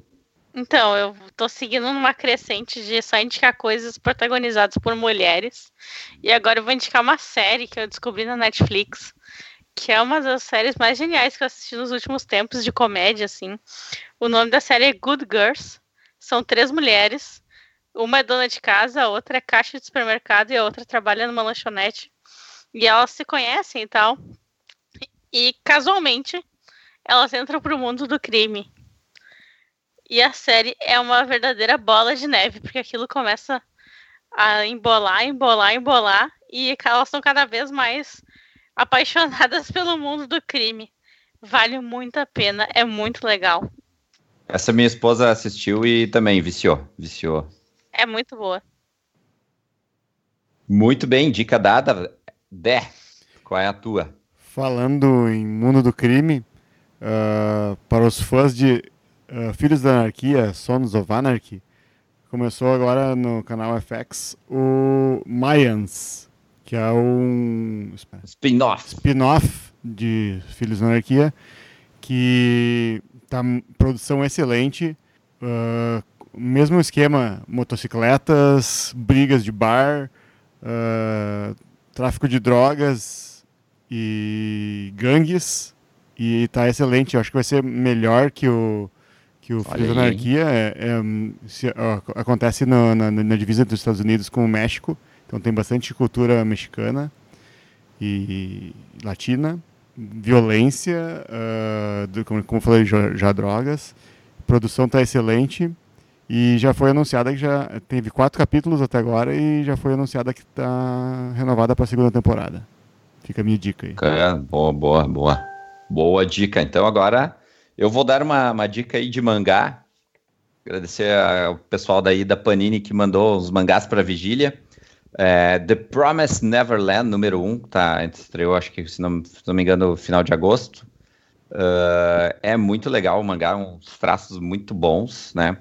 Ah, é, as crianças num orfanato, elas estão ah, moram lá no orfanato e de tempo em tempo uma das crianças é escolhida por alguma família e tal. E eles, eles vivem numa vibe super boa, todo mundo bem feliz, então. Porém, é um, um mini spoiler aqui.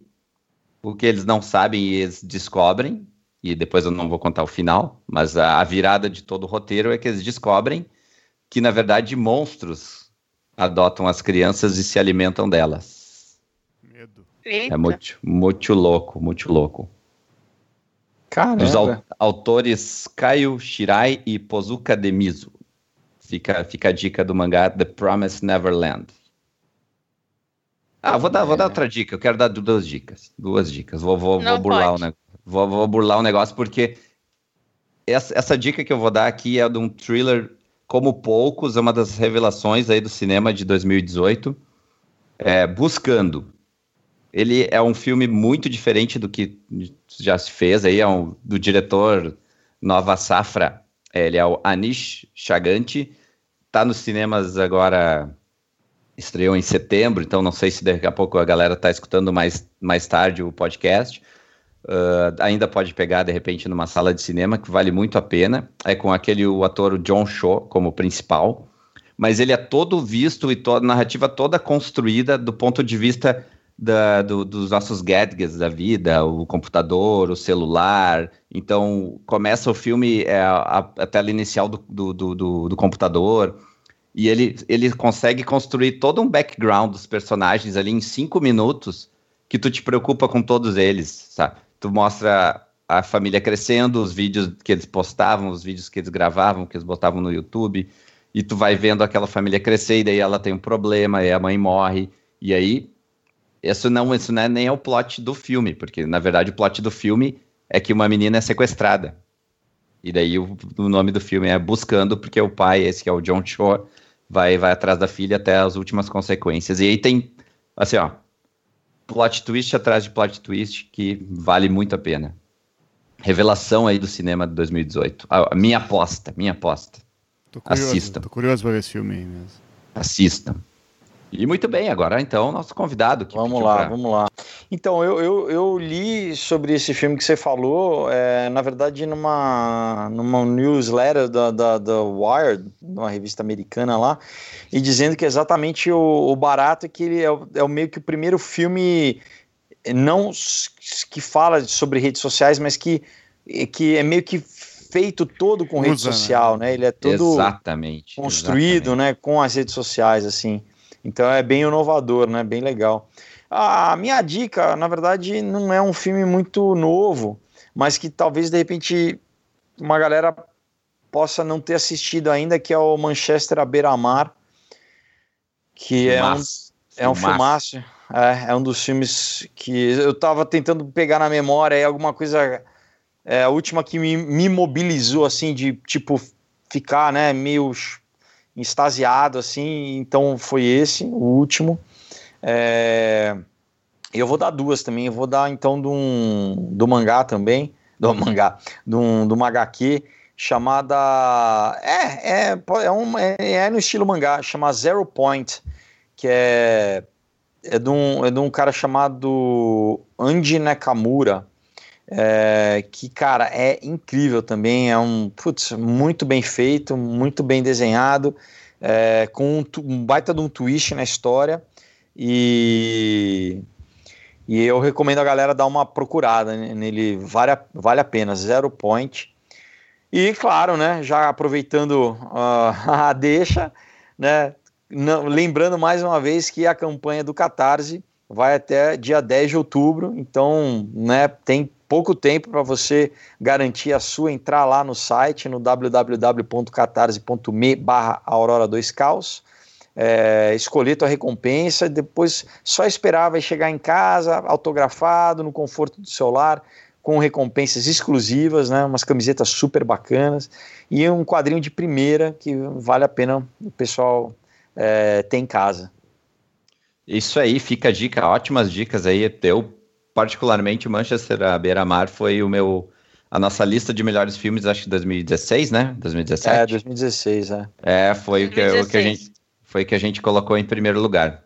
Ah, que legal. É, dos melhores do ano. Então, e claro, HQ catarse.me barra caos, isso? Barra Aurora 2, né? Porque é ah, é continuação. Sim. E o caos é Chaos, né? É C-A-C-H-A-O-S, né? É, Chaos, Chaos AD de Sepultura lá. Né? É, Chaos. Muito bem, ficamos aqui com o nosso podcast Torre de Vigilância, o podcast da Vigília Nerd. Novamente agradecemos ao nosso convidado especial, Felipe Fogosi. Poxa, pessoal, eu que agradeço, muito obrigado pelo espaço aí, foi, foi 10 estar com vocês. É...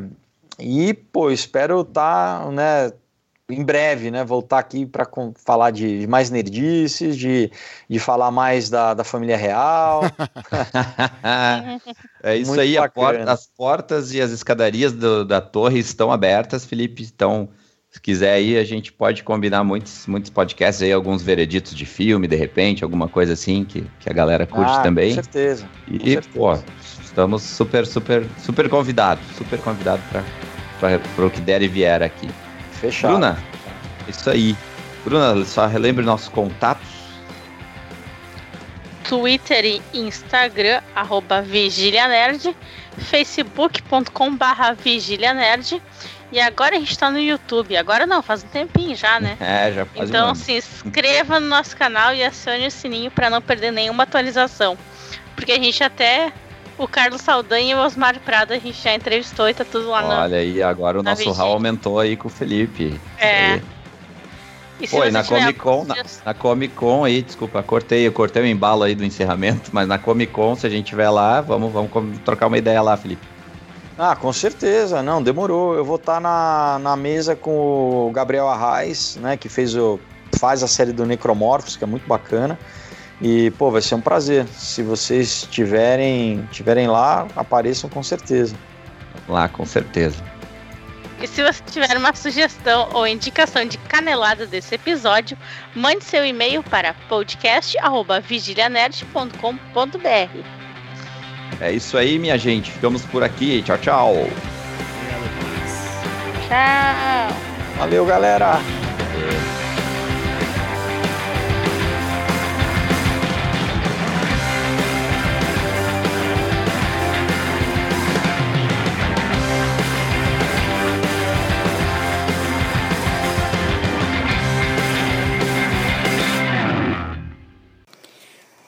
Você ouviu Torre de Vigilância, o podcast da Vigília.